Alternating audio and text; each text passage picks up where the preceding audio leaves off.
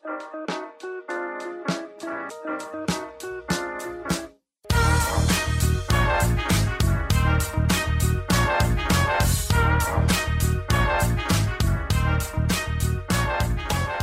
und herzlich willkommen, wir sind die Fotologen. Mein Name ist Thomas Jones und in Rating grüße ich wie immer den Falk Frasser. Guten Morgen, Falk. Schönen guten Morgen, Thomas. Heute frage ich mal, wie es dir geht. Ja, das ist aber nett. Ja, erzähl mal. ja, ja, mir, mir geht's, mir geht's. Du Trottel. Ja, ja, ein bisschen trottelig bin ich vielleicht. Ähm, worauf der Falk anspielt, ich habe mir, ich habe, ich habe die Woche versucht, meinen Bürostuhl ähm, aus dem Fenster zu kicken, aus Versehen. ähm, und zwar hatte ich leider keine Sicherheitsschuhe zu dem Zeitpunkt an und habe es wohl geschafft, mir einen Kapselriss im C zu holen und habe jetzt einen blauen C, der so vor sich hin pocht, auf dem jetzt ein Kühlbeutel liegt. Aber ich kann Entwarnung geben, es ist alles gut. Äh, er wird wohl wieder die Farbe wechseln irgendwann, sagt der Arzt, ähm, und wieder normal werden. Ich muss dazu sagen, dass Thomas äh, ewig lang gewartet hat, bis, zum bis dass er mal zum Arzt gegangen ist und bewegt hat ihn, dass ich gesagt habe, wenn das gebrochen ist und schief zusammenwächst, musst du in der Hochzeitssaison operiert werden. Und dann ist er zum Arzt gegangen. Ja, genau, dann war für mich wirklich die Grenze erreicht. Nein, das geht nicht. Ich möchte das, das muss vorher wieder gut sein. Ja, C ist immer kacke, ne? Ich habe den C auch schon so einige Male gebrochen gehabt und das ist, ähm, also der Kapselriss, das ist ja im Prinzip, das ist nicht das gleiche, aber das Schmerzempfinden ist sehr ähnlich, ja. Ja, das tut schon ordentlich weh. Also ich hätte es echt nicht gedacht, wie sehr so ein C wehtun kann dauerhaft. Ähm, Das ist der zweite, ne? Hauptproblem ist der, der Ring C. Ich habe aber beim Arzt gelernt, dass es, ja, der heißt D4 rechts. Genau. Ja, ich, ich hatte immer den ganz kleinen gebrochen, der hat auch schon mal nach rechts gezeigt, so 90 Grad. Aber ähm, das, diese beiden da, das sind zwei kleine Teufel. Das glaub, wenn man da so drüber nachdenkt, denkt man, oh, blöd, dein Zeh gebrochen. Aber also ich konnte damit unter echt nicht laufen. Ich weiß nicht, wie es dir das damit geht, aber es gab, es war nicht bei jeder Fraktur so, aber ich hatte schon Frakturen, wo ich vier Wochen nicht laufen konnte, weil das so wehgetan hat. Und wenn dann einer fragt und du sagst nicht, ich habe den Fuß gebrochen, sondern sagst, ich habe den kleinen Zeh gebrochen, dann bist du gleich so ein, ja und? Was hast du denn so? Ja, das, das, ja, das klingt aber total bescheuert, als wäre das halt so eine Kleinigkeit. Aber ich muss echt sagen, das ist echt eine Einschränkung. Also ich, ich humpel jetzt halt irgendwie so durch, durch die Gegend und es sieht ja schon blöd aus, weil man keinen Gips oder irgendwas dran hat, sondern nur hinkt. Ähm, als wäre man halt irgendwie kaputt.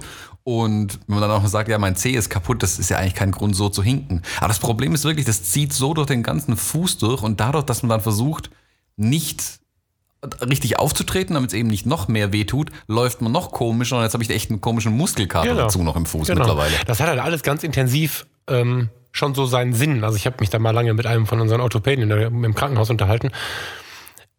Man denkt dann, ja gut, dann hatte ich jetzt einen schweren Unfall, ist nichts passiert, muss halt der C ab, der Kleine.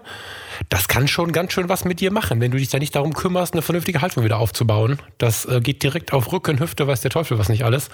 Das ist spannend, wie durchdacht unser Körper ist und wie so ein kleiner Defekt uns dann, dann ein Problem macht, ja. Ja, ich habe das mal, ich weiß gar nicht mal, wie wir damals auf das Thema gekommen sind. Ein Freund von mir, wir hatten mal über das Thema gesprochen, wie man an den äh, Behindertenparkplatz vor dem Fitnessstudio rankommen könnte. Und dann mal versucht. Weil er halt einfach direkt vor dem Fitnessstudio ist, dann muss man nicht so weit laufen, bis man endlich im Fitnessstudio ist, weil das aber so anstrengend war, über den ganzen Parkplatz zu laufen. bin ich gespannt. Und dann haben wir nachgeguckt, okay, was kann man sich antun, damit man äh, so einen äh, Behindertenausweis bekommt zum da parken. Und ich glaube, wenn die, die also alle außer dem großen C tragen 1% bei und der große C 2%. Oder ich kann mich jetzt auch komplett täuschen, aber der ist, wird höher bewertet, wenn er fehlt oder kaputt ist. Ja, ich Scheinbar. muss dich enttäuschen. Das große Problem ist ja, dass der Behindertenausweis gar nicht ausreicht. Ja, genau, das haben wir dann auch festgestellt. Ja? Also wir müssen uns alle 10 abschneiden, das wird trotzdem Genau, nicht genau. reichen. Ich, ich habe nach meiner, meiner Tumorgeschichte, als die dann gut ausgehandelt äh, war, also als äh, ausgehandelt, äh, aus, wie heißt das aus? Ich war gesund, Behandelt. ausbehandelt. Ich kann, siehst du, ich hab, bin kaum zwei Monate raus, kann schon kein medizinisch mehr sprechen. Ähm, Medizinisch. ja, äh, ich war also, äh, jetzt bist du zehn Jahre noch Risikopatient, aber im Prinzip war das alles vorbei. Und dann kriegst du aber, das wusste ich nicht, für fünf Jahre einen Behindertenausweis. Du bist also für fünf Jahre 30 Prozent schwerbehindert und wirst äh, auf 50 Prozent gleichgestellt bei deinem Arbeitgeber, wenn du mal einen Tumor hattest. Das gilt übrigens auch für ein bösartiges Muttermal. Das ist nur mal so eine ganz interessante Info am Rande vielleicht, für jemanden, der da draußen rumfährt und gerade sowas durch hat. Ähm, das bringt dir halt einen massiven Kündigungsschutz, eine Woche mehr Urlaub im Jahr und einen anderen Freibetrag. Ähm, und jetzt habe ich gedacht, krass, kriegst du so einen Ausweis, kannst du parken? Ja, scheiße, du brauchst halt dieses G für Gehbehindert. Und das kriegst du nicht mit einem kaputten C. Da, da musst du schon, ohne Füße kriegst du den. Ja. Ja. ja. Ja, ist auch richtig so. Also, ja. ja, wobei ich bin eh gespannt. Also, ähm, die beim Arzt haben dann darauf bestanden, das Ganze jetzt aufzunehmen als Arbeitsunfall. Dann musste ich denen erklären, ja, ich renn, renn immer in Socken in meinem Büro rum, eben weil ich selbstständig bin. Warum hast du denn gesagt, dass das Ähm. in deinem Büro passiert ist? Ja, das ist halt wieder so dumm gelaufen. Hat gemeint, ja, wo, wie ist es denn passiert? Und ich meinte, ja, ich bin halt an meinem Bürostuhl hängen Ah. geblieben. Ah, und dann ging es halt los und hat er mir irgendwie zehn Fragen gestellt und irgendwie so nach den zehn Fragen dachte ich mir, Moment mal, das, die Fragen habe ich noch nie gestellt bekommen ähm, beim Arzt, was er denn da macht. Ja, sie sucht gerade die Berufsgenossenschaft raus, der sie das jetzt melden muss. Ähm, dachte ich mir, okay, dann muss ich mir jetzt so ein Schild aufhängen, dieser Betrieb ist seit null Tagen ohne Betriebsunfall oder so. Ja, genau. Ja, bin mal gespannt, was da jetzt noch kommt. Meine Fragen, die ich dazu habe, stelle ich dir nachher in der Aufnahme, Aufnahme wieder aus. Ist besser. Okay. Gut, ähm, wir haben heute aber äh, was anderes geplant eigentlich, als über meinen kleinen, kleinen C zu, äh, nicht mal meinen kleinen C, meinen Ring C, den D4 zu sprechen. Ähm, Ringzeh wir klingt haben, irgendwie eklig. Ja, ich habe, also zum trage ich da auch keine Ringe. Also ich habe keine Schmerzen mit Zehen und Füßen. Es gibt ja so Leute, die rennen dann immer weg und kriegen Panikattacken. Das kann ich jetzt so nicht sagen. Aber Ringzeh ist irgendwie komisch. Naja, das, Aber das du ist hast schon äh, recht. Wir die wollen, passendste Beschreibung, die mir halt eingefallen ist, und die Codes nicht kennt, die die Ärzte so haben. aber D4 ist schöner. Ja, D4 klingt echt gut. Der Star, Star Wars Freund äh, freut sich. Ja, komm, vorspulen. Äh, genau. Wir machen heute die Fotologen-Pressekonferenz, den äh, Quartals Das hast du mir nicht verraten, dass das so Aktionärs-Telefonsitzung Ding. Nein, wir haben im äh, Fotologen-Campus unserer Facebook-Gruppe ganz bewusst die Frage gestellt, hey, ähm, stellt uns mal ein paar Fragen, was wollt ihr wissen? Immer her damit. Ein bisschen kurzfristig vielleicht gemacht gestern. Ähm, und haben jetzt ein paar Fragen äh, rausgesucht und die wollen wir heute in der Episode alle mal beantworten. Ich bin total froh, dass wir das gestern Abend erst gepostet haben. Jetzt kriegen wir nämlich noch alle Fragen unter. So gerade eben, denke ich. Ähm, wenn wir das eine Woche im Voraus gemacht hätten, wir- hätten wir jetzt eine 10-Stunden-Episode und wir ständen dann mit dem Guinness-Buch oder so. Aber geil, was da als Reaktion kam. Also das heißt nicht, da kam wenig, ne? Da kam für die kurze Zeit extrem viel. Also in einer Nacht, Ja, ja. Einer Nacht kam jetzt das, was wir so gerade eben unterbringen können. Ja, fangen wir einfach mal an. Ich würde vorschlagen, also vielleicht zur Erklärung an den, der jetzt verwirrt im Auto sitzt und nicht versteht, was wir hier reden. Ähm, wir haben ja die Facebook-Gruppe, den Fotologen Campus, und da habe ich gestern Abend einen Post reingehauen. Ah, Der Abend? Ja, ne? So um fünf oder sechs war das, glaube ich, ne? Sieben. Hab einen Post reingehauen. Wir wollen eine QA, also Question und Answer Folge machen. Stellt uns mal ein paar Fragen. Und dann haben diverse User äh, Fragen gestellt und die wollen wir jetzt gleich vorlesen und beantworten. Ähm, Genau. Wir nennen die User voll, ne? Ja. Ja, ich denke schon. Fangen wir an. Okay, dann mache ich mal den Anfang und zwar Andreas Hengst fragt. Ähm, für mich war eure letzte Podcast-Folge mit dem Interview von Stefan Enders sehr spannend. Vielen Dank dafür. Äh, gerne. Mich faszinieren die Beweggründe für so ein Projekt sehr. Ich möchte so etwas gerne auch mal machen. Nicht unbedingt so aufwendig wie bei Herrn Enders. Einfach irgendetwas, wo man sich eine Weile mit beschäftigen kann und auf eine Sache fokussiert ist. Habt ihr auch schon mal ein freies Projekt umgesetzt? Falls nicht, möchtet ihr so etwas mal machen? Falk? Ja, mir fallen dazu allererst natürlich meine drei angefangenen und nicht beendeten 365-Tage-Projekte ein. ähm, auch wenn ich sie schon dreimal abgebrochen habe, ist es unfassbar gut in der Erfahrung, sowas zu machen. Ähm, bringt einen, wie ich finde, wirklich weiter, sich jeden Tag einen Slot zu setzen, wenn es nur fünf Minuten sind, für die Fotografie. Beim ersten Mal habe ich den Fehler gemacht, völlig themenfrei und völlig gerätefrei das Ganze zu machen. Das äh, ist nachher nur abgebrochen, weil es in der Zusammenfassung so kacke aussah, muss ich ehrlich gestehen. Mal ein farbig unbearbeitetes Foto eines Waldes, dann ein schwarz-weiß krass bearbeitetes Foto eines Menschen und dann ein Handyfoto von irgendwas. Das wirkt, das passte halt so gar nicht zueinander. Wenn man sich da so ein bisschen so einen optischen Rahmen setzt, ist es, glaube ich, motivierender. Und wenn es nur die Farbgestaltung ist. Und äh, jeden Tag einen kleinen Slot hat, irgendwie ein Foto zu machen. Und wenn es gar nicht geht, weil der Tag so kacke war, dann schreibe ich einen Zettel, auf dem steht, ich habe heute leider kein Foto für euch und halte das in die Kamera oder so. Äh, oder nehme das Kochrezept vom Tag oder den Braten im Ofen oder so. Aber jeden Tag ein Foto machen hat dazu geführt, dass ich jeden Tag, auch wenn es gerade nicht so richtig gepasst hat, vor die Tür gegangen bin, auf dem Rückweg von der Arbeit nochmal irgendwo stehen geblieben bin. Ich habe in der Zeit immer Sachen zu sehen bekommen und Menschen kennengelernt, die ich ohne das nicht kennengelernt hätte.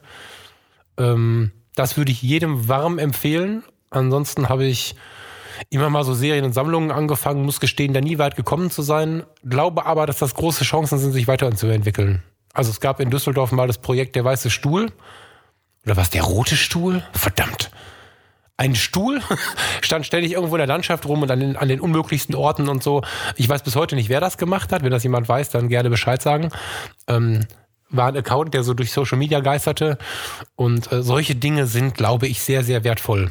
Ne? Oder äh, ich träume davon, immer mal im Ruhrgebiet Serien zu starten, weil diese Ruhrpott-Romantik langsam flöten geht mit der Neuzeit und so. Aber ähm, ich habe da noch nie was zu Ende gebracht, habe ein Projekt vor der Nase, was jetzt losgeht. Das ist Podcast und Porträt in einem, aber auch da stehe ich noch in der Vorbereitung. Also ich kann, mhm. ich habe sowas immer mal angefangen und habe vor, das mal besser zu machen. So ist die Antwort. Mhm.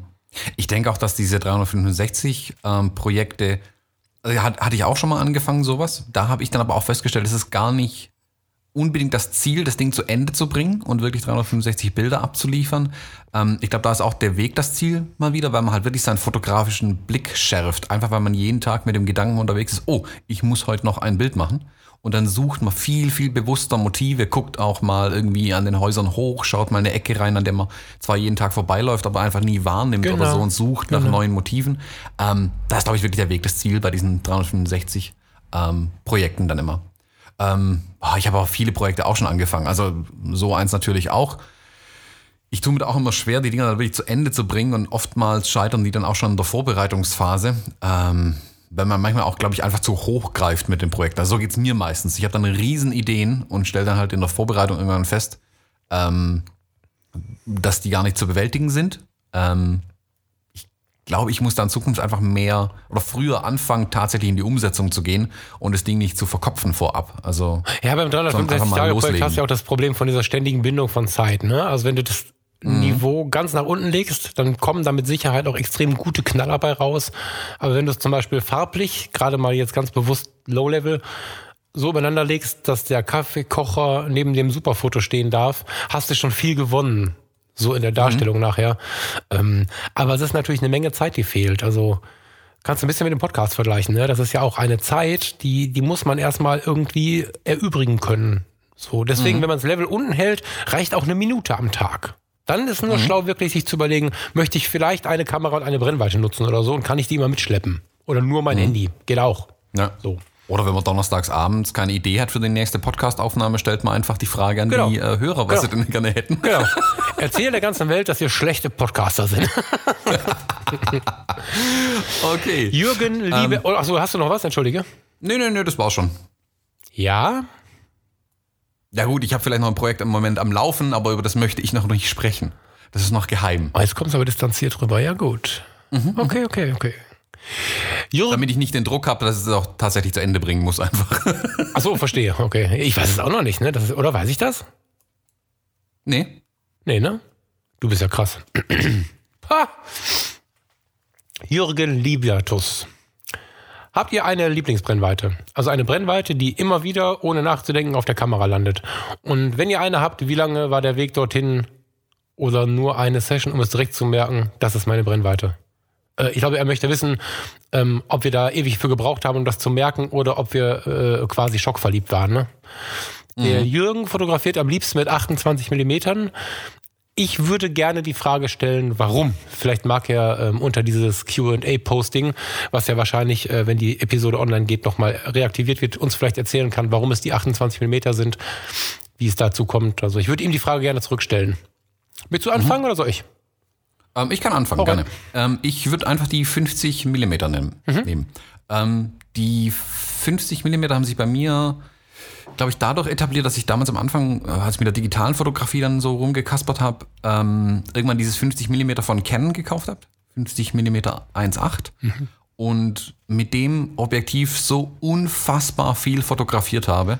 Ähm, das hat sich bei mir fest im Kopf eingebrannt. Und ich merke immer wieder, wie ich auf diese Brennweite zurückgehe, wenn ich auch mal vielleicht keine andere Idee habe oder keine Möglichkeit sehe, das ist auch so für mich ein sicherer Hafen geworden, die Brennweite. Die kenne ich wie meine Westentasche. Da weiß ich genau, was ich machen kann, was ich machen muss. Ähm, und alles, was ich im Moment vor mir sehe, wie ich es quasi mit der Brennweite erfassen kann. Das ist jetzt nicht unbedingt die Lieblingsbrennweite, weil ich sage, die macht die besten oder interessantesten Aufnahmen. Für mich ist es aber einfach eine, auf die ich immer wieder zurückgreife. Hm. Ja, kann ich gut verstehen.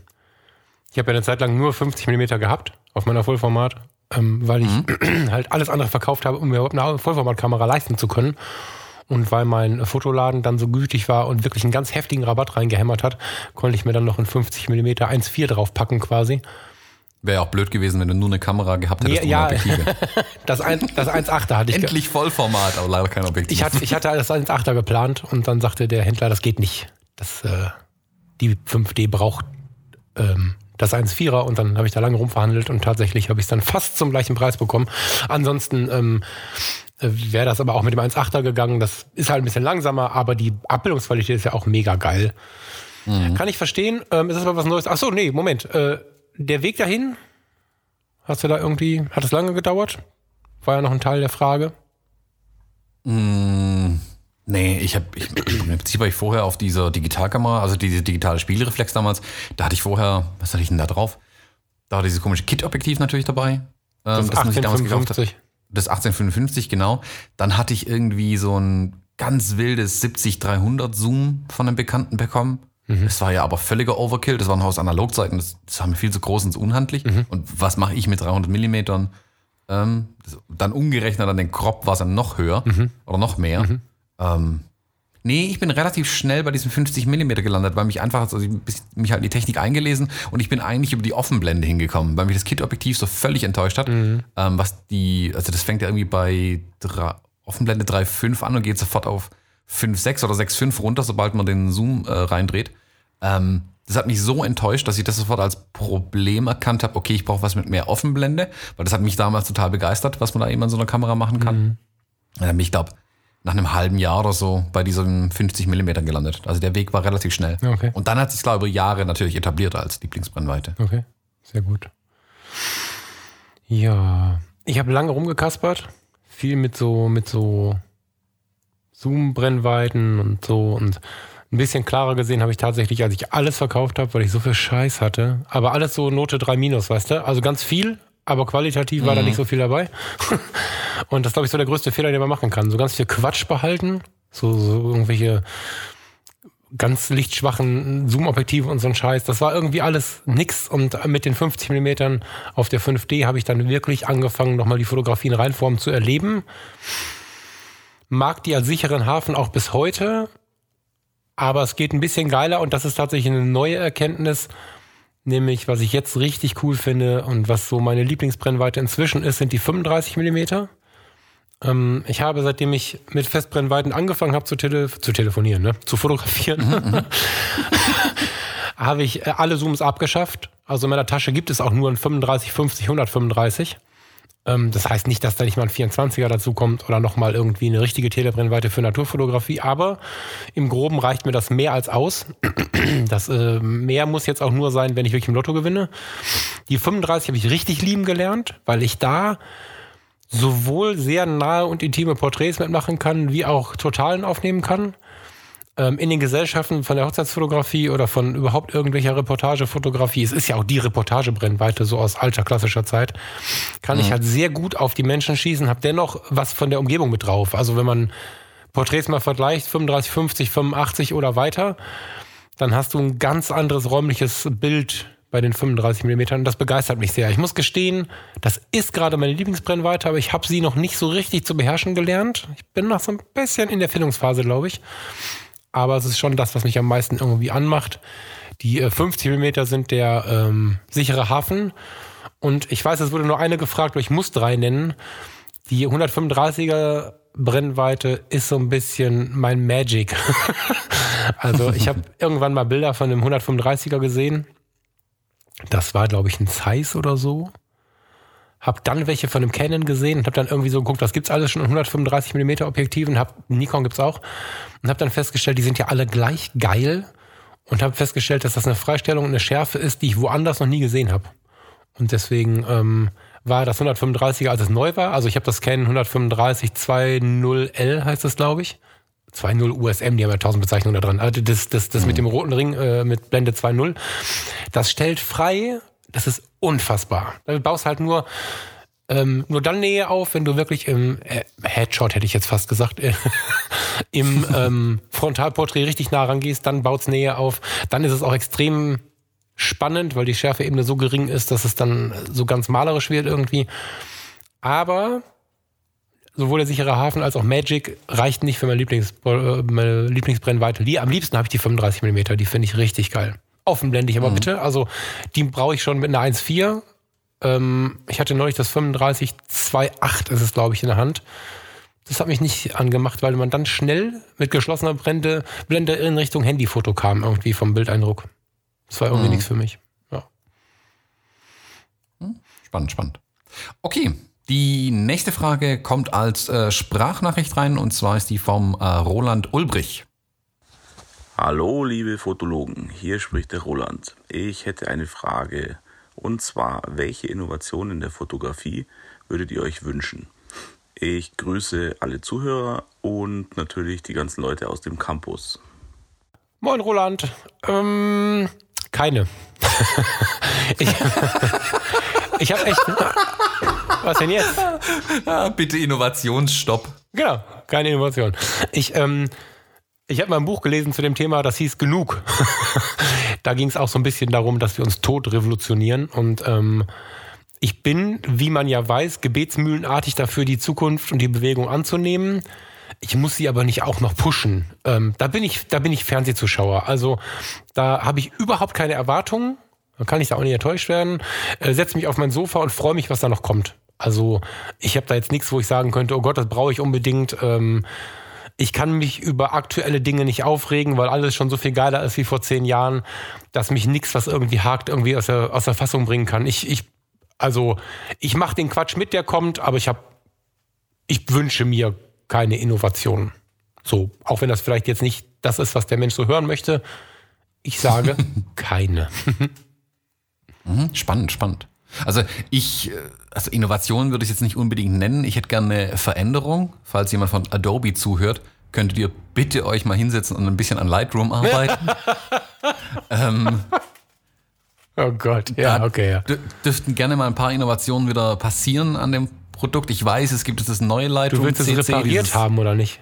Ja, ich hätte gerne das, was jetzt Classic nennen, wo ich noch mehr Angst habe, dass es bald einfach gar nichts mehr dran machen da hat es noch so viele offene Baustellen in dieser Software, an denen man echt viel machen müsste. Aber es könnte natürlich auch der Grund sein, warum sie gesagt haben, okay, dann machen wir jetzt nichts mehr dran. Ähm, aber das ist ja keine, ich sag mal, keine Innovation direkt. Ähm, ob ich mir eine Innovation wünsche, weiß ich nicht unbedingt. Ähm, was ich sehe, was passieren wird, ich glaube, dass der Fotografiemarkt an sich sich ganz stark ändern wird, glaube ich, in den nächsten Jahren. Und ich denke mal, dass in den professionellen Kamerabereich, nenne ich jetzt mal ganz bloß. Und da schließe ich die Mittelformatkameras auch direkt mit ein. Ich glaube, viel Technologie, die wir heute in diesen Smartphones sehen, wird dahin mehr und mehr mit reinwandern. Also Gesichtserkennung ist ein so ein Punkt, den nehmen wir jetzt ja heute schon als völlig gegeben in unseren Kameras. Ähm, solche Sachen kommen ja aber auch von diesen Smartphones eigentlich. Die konnten das ja schon ein bisschen vorher, wenn ich es richtig weiß.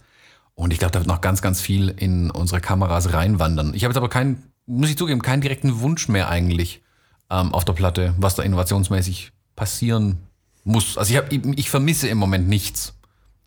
Mhm. Also ich darf natürlich gerne überrascht werden jederzeit. Also wenn jemand eine gute Idee hat da draußen, ihr Hersteller, immer her damit. Hm. Okay. Bin ich dran? So, die. Äh, nee. Ach nee, ich komm, ich lese die vor. Mach mal. Die nächste Frage ist vom äh, Dimon Tapken. Jeder von euch hat eine analoge Kamera, Mittelformat 6 auf 6. Ein Bild dürft ihr machen, in der Kamera ist ein Schwarz-Weiß-Film eingelegt. Welches Motiv wählt ihr? Falk? Ey, die Frage hat mich echt fertig gemacht, Dimo, ne? ja, Verknappung, ne? Krasse Frage. Ich habe, ähm, wenn mich momentan jemand nach ähm, Wunsch, wie sagt man, Motiven fragt, habe ich zwei Namen im Kopf. Die passen da aber nicht rein, weil das so ein bisschen strange ist. Ich habe nur ein Foto und so. Mit der Hoffnung, vielleicht da noch ein zweites rauszuheimern, aber ich habe halt beim Mittelformatfilm eh nur zwölf Fotos, also eh, oder zehn sogar. Nee, sechs mal sechs habe ich zwölf, ne? Ein Bild dürft ihr machen. Ja. Steht drin. Ja.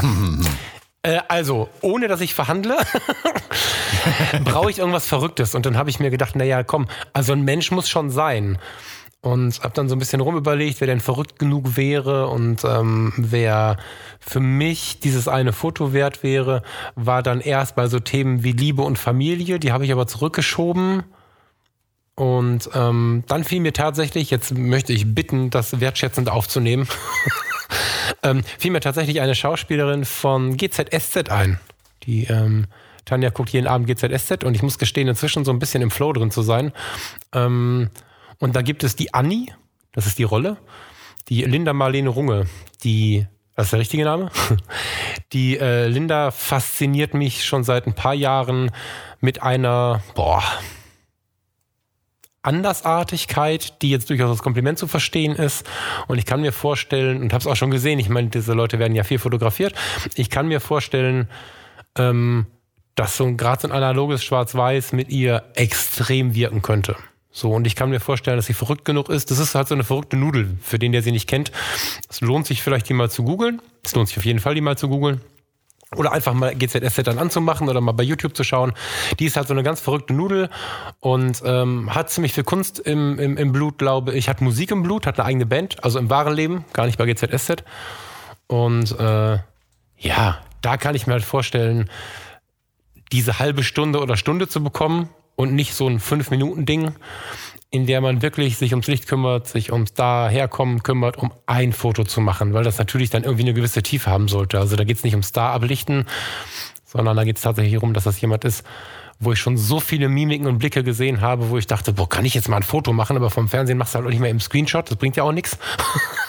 ja, also meine Antwort ist Linda Marlene Runge. Mhm, spannend. Guck, ich habe die Frage komplett anders verstanden. Also nicht nach was wäre euer Wunschmotiv damit abzulichten, sondern ähm, was habt ihr jetzt gerade um euch rum, was ihr ablichten könnt? Also es steht ja drunter, welches Motiv wählt ihr? Deswegen habe ich das so Ja, verstanden. genau. ja, Also, ich- was ist deine Antwort? Ähm, ich schließe mich der Sache eigentlich an Menschen. Also ich würde mich auf jeden Fall weiterhin auf Menschen stützen. Ähm, da das schon das ist, was ich eigentlich am, am liebsten fotografiere, wo ich auch am meisten Interesse dran habe. Äh, wenn ich dann aber sagen muss, okay, wen fotografiere ich? Also jemanden aus meiner Umgebung, äh, der jetzt in Anführungszeichen erreichbar wäre, also nicht Wunschmotiv oder Wunschmensch vor der Kamera. Ähm, ich würde, glaube ich, mal zur Abwechslung, äh, dass meine Frau nicht nur zum Testen von Dingen herhalten muss, sondern mal wieder ein paar Porträts von ihr machen. Und dann wird sie Das fotografieren. kannst du doch jetzt nicht sagen, nachdem ich gesagt habe, ich möchte eine andere Schauspielerin fotografieren und Abstand von Familie und oh Gott. Ja, doch, das, das, das sage ich. Jetzt hau ich jetzt einfach mal so raus. Ja, so, weitermachen. Okay. Äh, was war bisher eure größte fotografische Herausforderung und wen oder was wollt ihr unbedingt einmal vor die Linse bekommen, fragt Matthias Weber. Genau, aber ich glaube, ich habe schon die Frage so ein bisschen vor Augen gehabt und habe da mein Wunschmotiv dann nämlich untergebracht. Ähm, an der fotografischen Herausforderung habe ich echt eine Weile jetzt überlegen müssen. Für mich sind die größten Herausforderungen, die ich gerade mit der Fotografie habe, nicht unbedingt fotografische Themen im klassischen Sinne. Also die, die, der ein oder andere weiß es ja vielleicht, ich bin selbstständig als Fotograf ähm, und da kommen tagtäglich eigentlich immer wieder neue Herausforderungen auf mich zu, wo ich aber meistens keine Kamera in der Hand habe. Das sind Sachen wie, keine Ahnung, meine Steuererklärung pünktlich abzugeben und solche Geschichten, ähm, was gerade viele, viele Herausforderungen sind. Sag mal, ist eine Herausforderung für dich nicht was Positives? Ja, ja, ja, schon, klar. Aber äh, das, sag mal so, das, das stresst mich so ein bisschen. Ja, danke. Okay, ich dachte, das wäre jetzt das Wort irgendwie. Nein, nicht, nicht so also, negativ. Okay. Die Herausforderung fotografisch, also sag mal, der, der, der Auftrag, der täglich kommt, oder also wo ich dann vor Ort bin, irgendwo beim Kunden was mache oder auch in meinen Projekten irgendwas fotografiere, da gibt's schon noch Herausforderungen, aber es keine davon würde ich jetzt als die größte Herausforderung irgendwie betiteln. Das sind alles sehr kleine Ja, wir Herausforderungen. waren in der Vergangenheit, ne? Was Die großen waren- bisher eure große Heraus größte Genau. Hervor- genau. Also ich muss da ein bisschen weiter zurückgreifen, wirklich. Und ich glaube, die größten Herausforderungen, die ich hatte, war wirklich ähm, den meinen Stil zu festigen oder ein bisschen im Zaum zu halten, wenn man so will. Also nicht wild ähm, stilistisch zu, zu, zu wechseln. Also immer zu sagen, oh, jetzt würde ich gerne mal wieder sowas ein bisschen machen, jetzt würde ich gerne mal wieder ein bisschen sowas machen, jetzt gefällt mir gerade das, jetzt gefällt mir gerade das. Sondern mich wirklich ein bisschen darauf einzulassen, okay, was ist eigentlich mein Ding, was gefällt mir denn dauerhaft? Ähm, was kann ich mir auch noch in zehn Jahren anschauen? Was ist nicht irgendwie ein Trend, den ich halt gerade spannend finde? Und da ein bisschen stilfester zu bleiben. Vielleicht. Und also, äh, wie, wie nennt man das? Also, nicht konsequent. Wie heißt das schöne Wort? Konsistent. Vielleicht kannst du an Ähm. dieser Stelle einfach einen Link einfügen über die Episode über die Stilfrage. Genau. Also da, da die, die ist mir nicht eingefallen bei der Frage.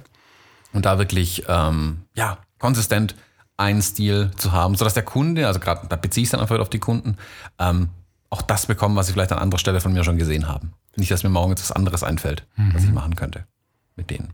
Ähm, wen möchte ich unbedingt was? einmal vor die was? Linse bekommen? Was? Was wollt ihr unbedingt einmal vor die Linse bekommen? Ähm, wir hatten kürzlich mal über so eine ähnliche Frage gesprochen und da habe ich ähm, Barack Obama geantwortet, ähm, weil ich mit dem unbedingt mal einen Kaffee trinken möchte.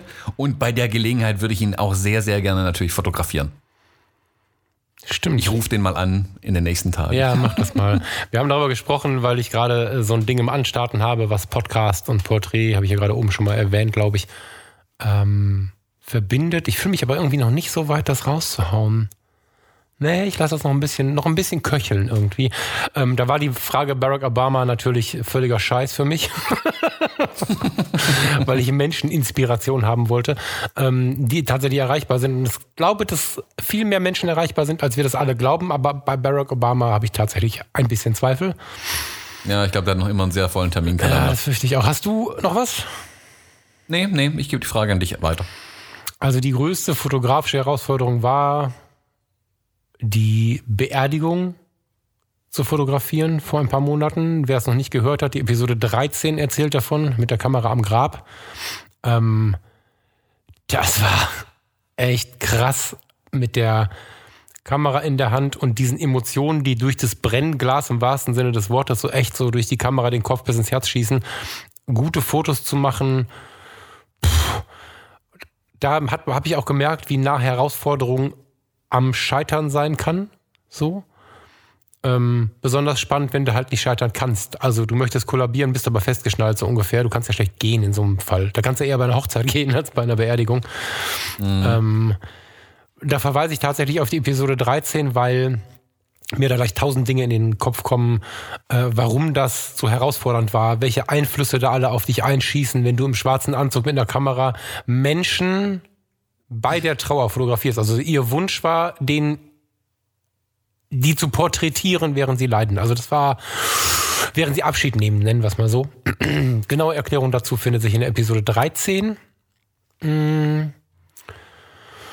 Die hat halt alles in den Schatten gestellt. Seitdem ist das mit Sicherheit die größte Herausforderung gewesen und alles andere war Pille-Palle. Also ja. ich bekomme jetzt schon direkt zehn äh, Punkte mehr Puls, wenn wir nur über die Episode sprechen. Ja, ja. Während der Episode war es noch viel schlimmer. Ähm, also ja, sowas ist eine wirkliche große Herausforderung. Wer, wer, wer die nochmal hören möchte oder, oder vielleicht auch noch gar nicht gehört hat, am Ende, wenn man sie, besonders wenn wir sie so im Nachhinein hören, ist ganz interessant, wie uns die Stimme mitunter stockt. Also die hat uns mhm. echt psychisch auch so an die Grenzen gebracht. Das war hart. Das hätte ich so gar nicht vermutet irgendwie, dass das drüber sprechen ja, also da nochmal so reinhaut irgendwie. Auch beim Thomas vor allem. darüber sprechen ist eine Herausforderung. Ja, total krass. Ja, mhm. ja. ja wir verlinken die auf jeden Fall in den Show Notes genau. nochmal. Also das war definitiv die größte Herausforderung. Ist auch noch gar nicht so lange her. Davor hätte es bestimmt andere gegeben, aber so. Ähm, was? Ach, wen oder was? Guck mal, ich habe dich gerade ermahnt, stimmt gar nicht. Äh, da steht ja wen oder was, wollt ihr unbedingt mal vor die Linse bekommen. Mhm. Mein Fehler, sorry. Ähm, ich möchte da wieder zwei Menschen nennen, tatsächlich. Ähm, ich hatte auch schon die Idee, dem Dimo das zu antworten auf mein 6x6, aber zwei Menschen auf ein Bild pressen ist irgendwie behämmert und ich finde keine Waage, wen ich zuerst haben möchte. Und ich hätte die gerne mit ein paar Minuten Zeit. Und wenn es nur auf einen Kaffee ist, haha, das wird man vielleicht später mal verstehen. Und wenn es nur auf einen Kaffee ist, ähm, würde ich mir wünschen, Reinhard May und ähm, Campino vor die Linse zu bekommen. Ich muss jetzt zwei nennen. Ich weiß, dass wahrscheinlich eine gefordert ist. Ich kann die aber nicht mehr trennen. Also ich muss die trennen. Ich will die nicht zusammen vor der Linse haben. Aber ich würde mit den beiden tatsächlich gerne mal einen Schluck trinken. Ob das ein Kaffee to go hinter der Konzerthalle ist oder ein Whisky am Abend mit viel Zeit oder ein Glas Kaffee, ist es mir egal. Aber mit denen würde ich gerne tatsächlich einen Moment Zeit verbringen und ein paar Fotos schießen, weil das Menschen sind, die mich ähm, viel inspiriert und bewegt haben im Leben bisher. Und ähm, ja, da gibt es gar nicht so viele Wege zu. Die halte ich für sehr authentisch. So. Und ähm, das sind auch Menschen, die nicht so durchs Leben gelaufen sind, ohne sich über sich selbst Gedanken zu machen. Es gibt ja auch gerade in der Öffentlichkeit stehen nicht selten Menschen, die nur sehr schwer in, die, in den Spiegel schauen können und da sind die beiden halt anders. Vermute ich. Ne? Ich meine, klar ist das dann auch der Wunsch, ein bisschen hinter die Kulissen gucken zu können. Aber die beiden mhm. haben ja halt im Leben äh, extrem viel mitgegeben und mich auch in sehr intensiven Phasen begleitet und das Ganze abrunden zu können mit einem, mit einem schönen Porträt und einem spannenden Gespräch im Rahmen meines Podcasts zum Beispiel. Chapeau, das äh, ist meine Antwort. Mhm. Gute Antwort. Okay, nächste Frage von äh, René Malcho. Er fragt, habt ihr schon mal darüber nachgedacht, Workshops anzubieten? Vielleicht zum Thema Porträtfotografie, Kommunikation mit dem Model. Spannend. Ich hatte nicht damit gerechnet, dass wir uns ertappt fühlen, wenn wir eine QA-Folge starten. Ich, wir haben gerade besprochen, dass wir da erstmal ganz frei versuchen, darüber zu sprechen. Das, äh, da leidet dann vielleicht die Unterhaltsamkeit runter, wenn wir das jetzt so runter eiern, stottern. Aber wir versuchen das mal zu formulieren. Also und frei, vor allen Dingen offen damit umzugehen. Also es ist halt so, mhm. dass wir tatsächlich gerne mit viel Ausrufezeichen gerne an die Menschen herangehen wollen, an euch herangehen wollen. Wir glauben auch, dass wir Themen haben, mit denen wir Menschen weiterbringen wollen. Wir haben ein bisschen Schmerzen und Angst vor diesem Wort Workshop, weil wir nicht unbedingt frontal kommunikativ sagen wollen, setzt euch hin, das ist Blendezeit, Foto, Schieß. Also, ne? Und, und also wir wollen es, das, was wir bis jetzt erlebt haben an Workshops, war schon geil auch. Wir wollen es ein bisschen anders machen wir, wir mit den Themen, da hast du René schon ganz gut äh, getroffen irgendwie. Also Porträt ist ja was, was uns beide groß bewegt. Kommunikation im Bereich Porträtfotografie muss man nicht nur aufs Model beziehen, aber ist auch geil. Ähm, was im Campus ja auch immer wieder aufkommt, sind so Dinge wie Achtsamkeit, heißt also, was kann uns die Fotografie fürs gesamte Leben bringen? So ein bisschen über den Tellerrand geguckt. Also nicht nur in dem Moment, wo ich mir die Zeit genommen habe, jetzt eine freie Porträtarbeit oder eine Auftragsporträtarbeit zu machen, sondern auch über den Rahmen hinaus. Also wenn ich, wenn ich irgendwie im Leben äh, ein bisschen Power brauche, was kann die Fotografie da bringen? Oder auch Ruhe brauche. So. Also wir haben sehr viele Ideen. Wir sind in der Planung, müssen aber gestehen, das noch so ein bisschen neblig zu haben. Also für uns selber auch. Wir müssen da einfach jetzt ein, ein, etwas sauberes Gerüst hinbekommen und ähm, wollen am Ende ein Konzept liefern, was, also am Ende soll das heißen, da habe ich was Geiles erlebt, ohne aus dem Flugzeug gesprungen zu sein oder durch ein Wildwasser-Rafting geschossen zu sein. Aber Erlebnis soll da schon ganz oben stehen und es soll niemals nur fotografieren sein, niemals nur erzählen sein. Ähm, das werden viele kleine Punkte sein, die wir zusammenfassen für so ein Wochenende und da hängen wir halt gerade dran. Thomas, passt das so? Hm. Hau nochmal eine Ergänzung rein. Ja, ich denke, der, der Trick wird eben sein, also wir haben einfach gemerkt, dass wir im, im Podcast können wir, behandeln wir solche Themen ja schon äh, immer mal wieder. Ähm, da stößt man natürlich aber an Grenzen eben, weil keine, ich sag mal, direkte Interaktivität möglich ist. Also niemand kann mal eben im Podcast eine Zwischenfrage stellen äh, und fragen, wie haben wir denn das jetzt genau gemeint. Äh, solche Themen zu behandeln, da stößt dann ein Podcast einfach an seine Grenzen. Ähm, da können wir jetzt dann irgendwie noch anfangen, Videos aufzunehmen und sonstiges zu machen. Aber ich glaube, wenn man über so Sachen wie Kommunikation sprechen möchte, muss man auch in die direkte interaktive Kommunikation gehen. Ja. Da kann man eigentlich nur mit einem Workshop weiterkommen. Ähm, ich glaube, dass wir zwar einfach auch festgestellt haben, unser, also ich hoffe zumindest, unser Podcast unterscheidet sich ein wenig von den anderen Podcasts, die da draußen so gibt. Da meine ich gar nicht qualitativ, das stelle ich mal nebenan, sondern inhaltlich, ähm, dass wir da was anders machen und vom Erleben einfach anders sind. Und genau das möchten wir eben mit einem Workshop auch machen. Also wenn wir einen Workshop anbieten, dann darf das nicht ähm, ein Workshop sein, den es woanders im Prinzip auch gibt. Und gar nicht unbedingt, weil wir da die Konkurrenz fürchten. So sehe ich das nicht, überhaupt nicht. Ähm, ich möchte mich aber ganz gern einfach mit so einem. die dürfen ja gerne zu uns kommen. Ähm, ich möchte mich einfach mit so einem Workshop unterscheiden. Also wenn ich einen Workshop anbiete, ähm, so sehe ich es auch mit meiner Fotografie, dann sollen den die Leute buchen weil sie den wirklich bei mir machen wollen. Nicht, weil es ein Thema ist, das man jetzt überall behandelt hat und überall auch so behandelt bekommt. Und es ist einfach nur eine Gelegenheit, der ist nahe dran oder billig, keine Ahnung, mhm. sondern der soll sich vom Rest wirklich unterscheiden. Ich will, wenn dann da wirklich ein einzigartiges Produkt irgendwie schaffen. Und das erfordert ein bisschen Denkarbeit, wie wir jetzt festgestellt haben, und auch einiges an Planung. Ähm, aber ja, ich denke mal, wir können sagen, wir sind da dran. Wir arbeiten daran. Genau. Ich glaube, das ist analog eigentlich auch zu dem, zu unserer Entwicklung hier. Ne? Also wir haben natürlich, also wenn man sowas anfängt, ich glaube, das geht ja draußen jedem so, wenn man irgendwas Neues anfängt, schaut man auch wenn man es eigentlich nicht so gerne möchte, was machen denn die anderen so? Was macht man? Wie geht das so? Also man schaut ja schon so ein bisschen, dass man irgendwo ein Gerüst findet, an dem man vielleicht so ein bisschen sich kurz festhalten kann am Anfang. Und wir haben immer festgestellt, wenn wir gelesen haben, wie lang muss so ein Podcast sein, wie fängt man den an, wie hört man den auf. Äh, das, also all sowas hat nicht so gut funktioniert. Sobald wir es so gemacht haben, wie wir es geil finden, wenn wir miteinander alleine waren, hat es halt funktioniert. Also mhm. wir kommen immer wieder dahin, wie wir es geil finden. Wir haben viel Optimierungsbedarf, wir haben viele Ideen, was wir noch viel, viel besser machen können. Wir bilden uns gerade auch fort, was, was dieses Thema, wie Podcast sprechen, also ein Zeug angeht. Aber voll wichtig, Thomas bleibt Thomas, Falk bleibt Falk und in all unseren Unterschieden machen wir dennoch das, wo wir eine Ebene haben und was wir geil finden. Das ist bei den Workshops jetzt quasi ein Riesenhack, da von vornherein so anzufangen. Nicht gleich zu sagen, wie baut man einen Workshop auf, sondern zu sagen, was wollen wir denn an diesem Wochenende mit euch machen? Also nicht nur für euch, sondern auch mit euch. Und wie können wir das so gestalten, dass wir alle eine geile Zeit haben und wir nicht wie nach so einer Klassenfahrt müde nach Hause fahren, sondern dass wir alle ein geiles Erlebnis zusammen hatten. Das ist, glaube ich, so das, was. Ja, kann man das so zusammenfassen? Mhm, mh. Okay.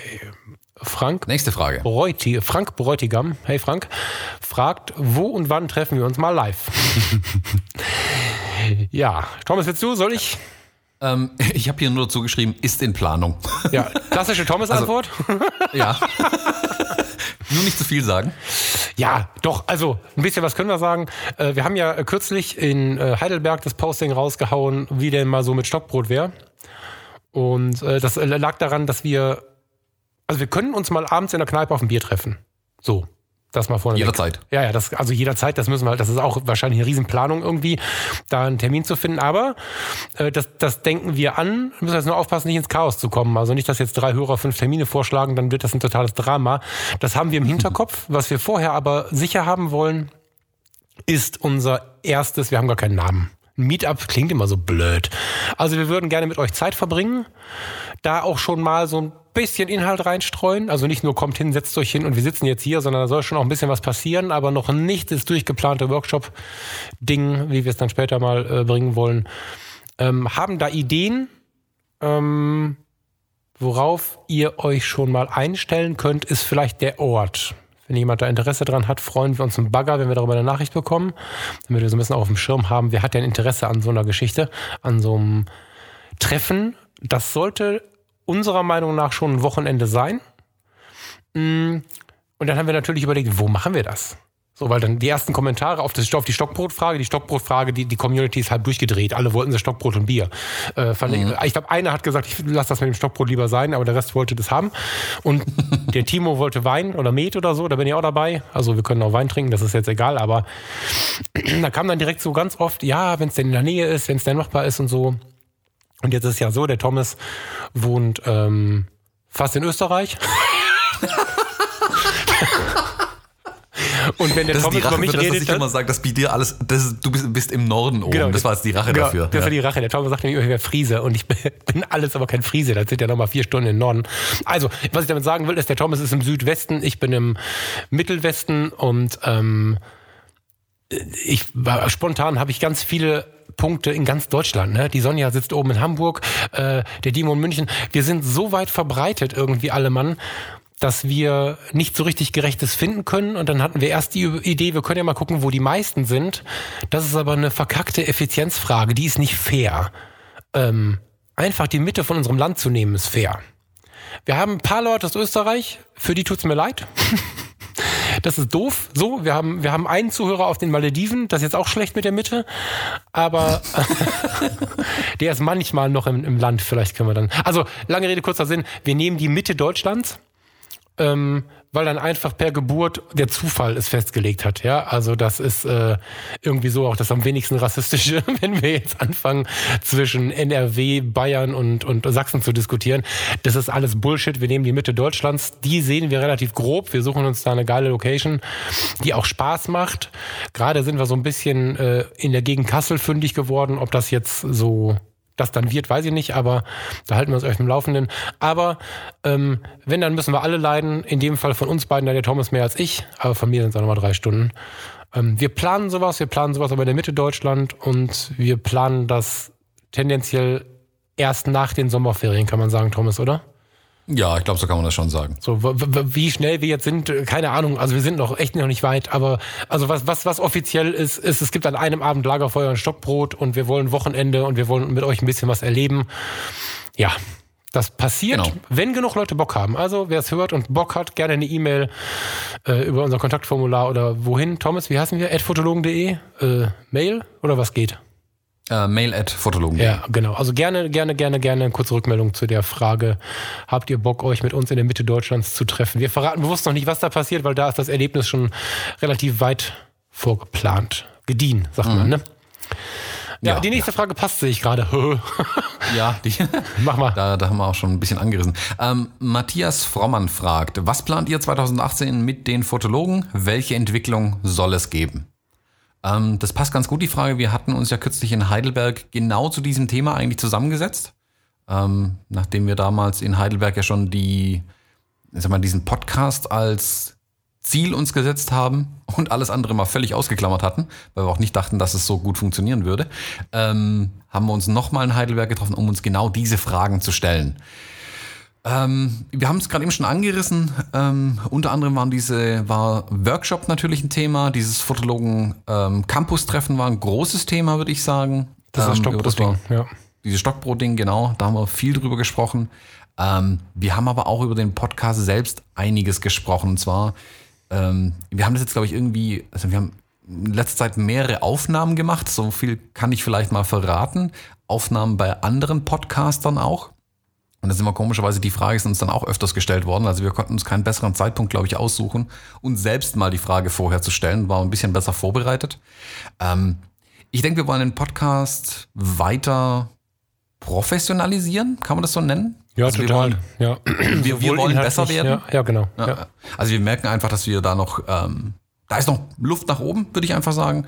Ähm, da wollen wir mehr machen, also wie wir, wie wir unsere Sendungen aufbauen, wie wir auch, auch unsere Interviews zum Beispiel gestalten, ähm, dass wir da einfach ja besser werden in Zukunft noch und wir wollen das auch ein bisschen hm, mehr machen und vielleicht ähm, intensiver. Also so genau sowas wie wir zum Beispiel mit ähm, Stefan Enders in Mainz gemacht haben, dass wir wirklich rausgehen, die Leute vor Ort treffen, die Umgebung da auch ein bisschen mit erfassen können. Also wir wollen nicht nur irgendwie im stillen Kämmerlein sitzen, im stillen Kämmerlein sitzen und per Skype irgendwie ein Interview aufnehmen, sondern wir wollen da schon ran an die Menschen, die erleben auch die Menschen und solche Sachen eben auch in den Podcast äh, reinbringen. Genau, also vielleicht ganz kurz dazu. Wir, selbstverständlich wollen wir unseren smalltalkigen Style behalten. Ich glaube, wir machen uns auch so ein bisschen aus, dass wir nicht jedes äh, rausschneiden und auch mal, weil sie auch nicht, nicht einer Meinung sind und so. Das finde ich, glaube ich, schon ziemlich wertvoll. Aber das ähm,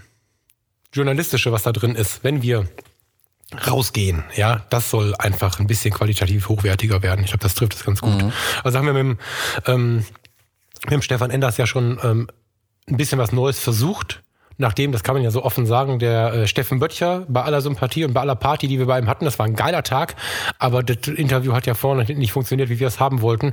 Ähm, ihr habt nichts davon gehört, von dem, was wir vorhatten. Und äh, seitdem, spätestens seitdem, mit Patrick war es ja noch ähm, sehr sauber, aber wenn dann so ein Charakter um die Ecke kommt, der auch sehr stark im Leben steht, der äh, zerschießt einem ganz schnell ein Interview. Und da haben wir beim Steffen, äh, Stefan Enders jetzt mal was Neues versucht. Und solche Dinge, die ähm, beschäftigen uns gerade tatsächlich auf so einer fachlichen Ebene. Also wir versuchen uns gerade so ein bisschen weiterzubilden. Interviewtechniken, Journalismus und so. Heißt aber nicht, dass Thomas und Falk nicht Thomas und Falk bleiben. Also da geht es jetzt wirklich nur ums reine Interview, um journalistische Inhalte. So, ja. Ja, ich glaube, man kann das mit der Fotografie vergleichen. Wir wollen eben weg von, das ist zufällig ein gutes Bild geworden, hin zu, wir wissen, warum das ein gutes Bild geworden ist und wir können das bewusster steuern einfach. Genau. In Wir der, Episode den 3, Inhalt- in Episode 3, die Kalkbahn, die würden wir dann jetzt abpassen und nicht Genau. zufällig durch, durch den Ton fahren lassen. Genau, wir würden vorher schauen, wie sind die Zugfahrpläne in der Gegend. Ja, ja. Ich hätte noch eine Kleinigkeit zum Nachhaken. Und zwar planen wir, und ich möchte mit diesen Dingen einfach ganz offen umgehen. Ne? Das soll, ich, ich finde immer, das ist so wertvoll, ähm, das, äh, damit um, umzugehen als eine Sache, die ganz normal ist und die nötig ist. Wir wollen tatsächlich dann doch ein bisschen mehr über die Monetarisierung des Podcasts nachdenken. Und damit sage ich nicht, wir wollen euer Geld, sondern damit sage ich, wir müssen ja irgendwie überlegen, wie wir das Ding hier weitertreiben können. Ich habe diesen, diese Gebetsmühle in letzter Zeit ein bisschen öfter gesagt, ähm, dass wir seit einem Jahr, fast nicht ganz, ähm, jede Woche einen Freitag zerballern und mal hier und da ein Wochenende und mal hier und da noch einen Tag und noch mal hier einen Abend und da einen Abend. für den Podcast. Ähm, jeder von euch, der arbeiten geht und Familie oder sich selber ernährt und so, weiß, was es heißt, wenn er seinem Chef oder seiner Selbstständigkeit morgen sagt, ich mache jetzt freitags nichts mehr.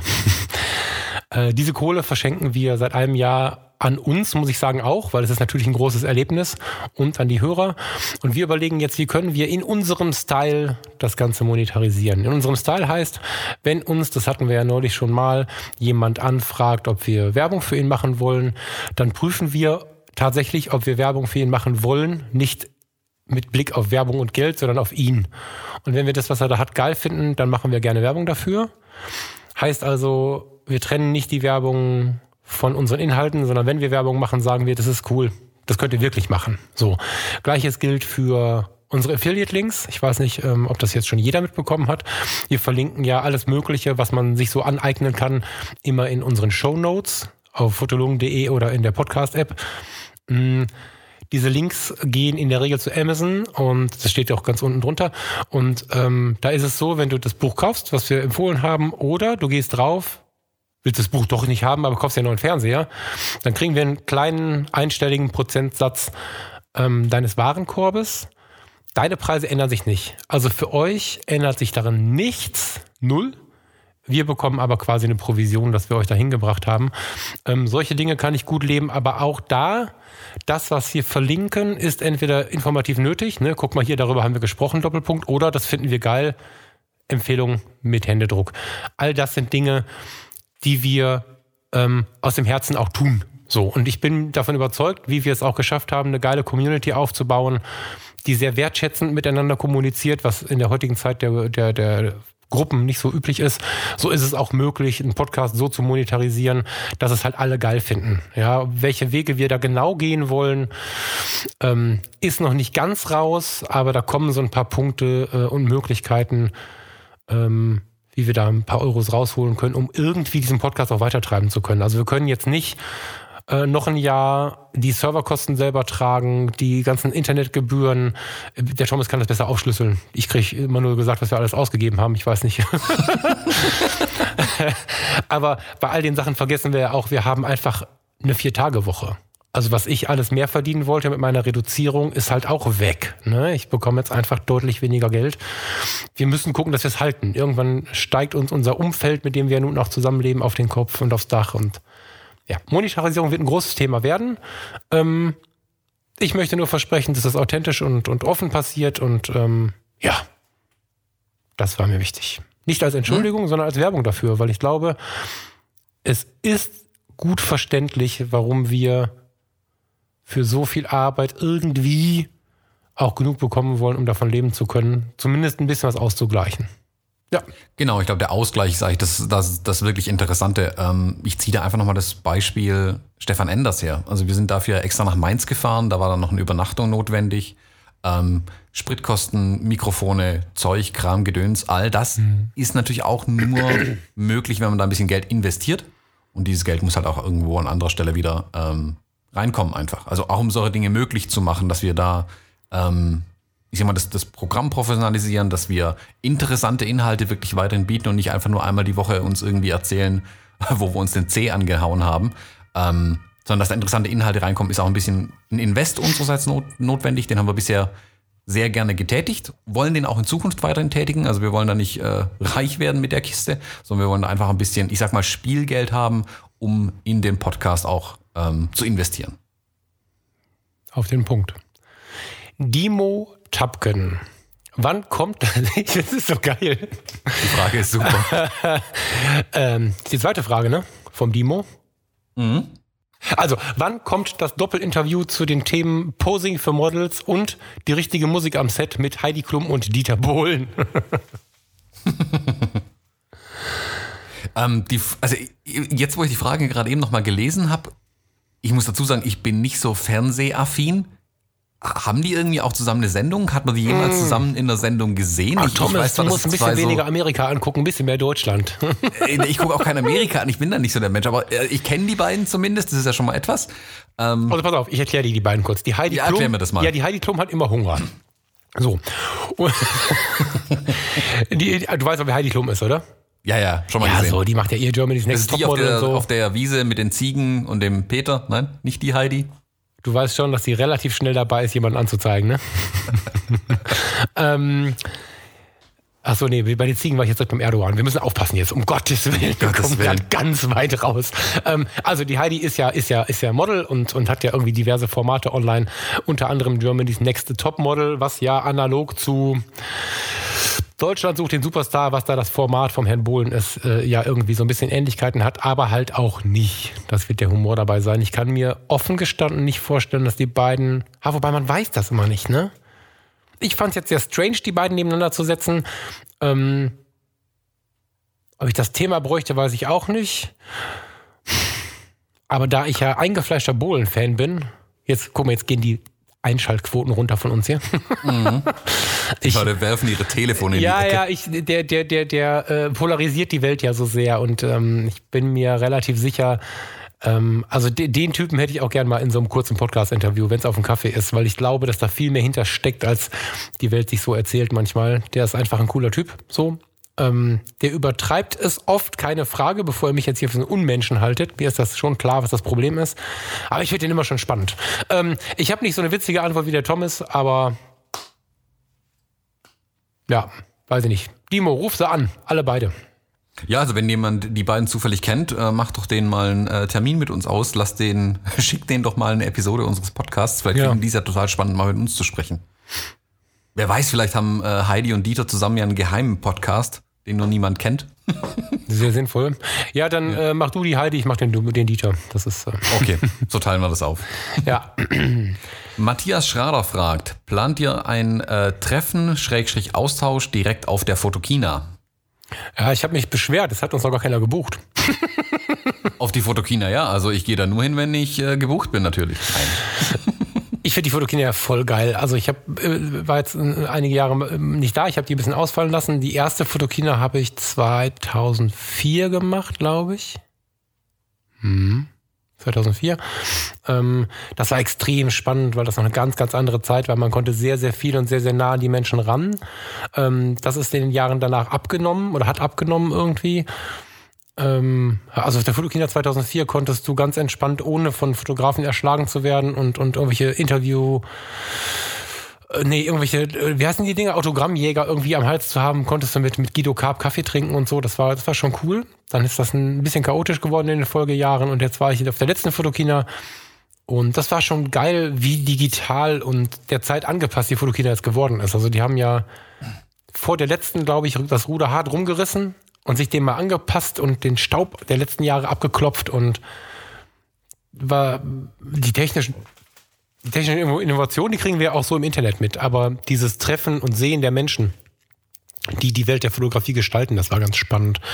Also ähm, ob das so die Vorträge sind, ne? also der, der Krolop, Martin Krolop hat da ja zum Beispiel seinen Vortrag Das Ende des Raw, das war ja ein geiler Hype, ähm, hat er da ja irgendwie präsentiert. Ich habe den Steven Petrat mal wieder getroffen ähm, und auch so ganz kreative Geschichten sind da passiert. Also, dass Benjamin Jaworski irgendwie einfach nur seinen Pickup da mitten in die Halle gefahren hat und wieder gegangen ist, fand ich halt auch geil. Da war ein Pressestand, da stand einfach nur ein Auto rum, ungewaschen. Ähm, also, die war sehr, sehr kreativ, die Fotokina. Die ähm, Ausstellungsbeiträge, die es gab, insbesondere von Leica und Fuji, waren extrem hochwertig geil. Würde ich auf jeden Fall gerne hin. Wir haben jetzt schon so ein bisschen das Zeitproblem, dass äh, Thomas eine Hochzeit hat. Wahrscheinlich gehen wir unter der Woche hin. Ähm, Wenn da aus dem Campus irgendwer Bock hat, da auf einen Kaffee oder so, können wir da mal drüber nachdenken. Ich würde gerne hin. Ja. Ja, ich denke mal, wir sollten einfach im Campus einsammeln, wer alles auf der Fotokina ist und dann kann man ja ganz spontan da irgendwo ein Treffen auch ausmachen. Ja, vielleicht kriegen wir ein Abendbier hin oder so. Also auf Genau, der Fotokina genau. ist das schwierig, wenn wir da rumlaufen. Wenn wir jetzt mit 30 Leuten da rumlaufen, dann ist wahrscheinlich Ja, so irgendwie. Riesenpulk. Ja, wahrscheinlich so ein bisschen grenzbehindert irgendwie, weil wir uns da alle nicht miteinander unterhalten können. Aber warum nicht auf der Fotokina treffen und ein bisschen Smalltalk und dann am Abend auf ein Bier in eine Kölsche Kneipe oder so. Genau, genau. Ich habe gerade eben mal parallel nachgeschaut, weil es mich wirklich interessiert hat mit der Fotokina. Wir hatten ja vor der Aufnahme schon kurz drüber gesprochen. Ich war das letzte Mal 2006 auf der Fotokina. Ach krass. Okay.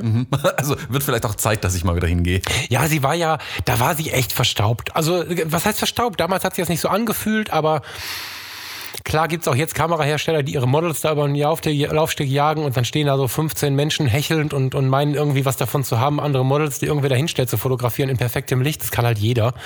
Äh, diese Bande, die sind alle noch da. Aber im Großen und Ganzen ist das Ding viel interaktiver geworden und sie gehen jetzt alle so eigene Wege. Das finde ich ganz süß. Und du hast diese, diese, wie soll ich das sagen? So eine Marke hat ja so ein bisschen so ein emotionales Auftreten. Wie nennt sich das? So ein, so ein Lebensgefühl hat eine Marke einen Lifestyle inzwischen schon, glaube ich, ne? Ja, Ja. wenn sie gut ist. Wenn sie gut ist, genau. Und wer mich dann wirklich beeindruckt hat, war zum Beispiel Fuji. Mega krass, wie die sich so verkauft haben, wie sie sind.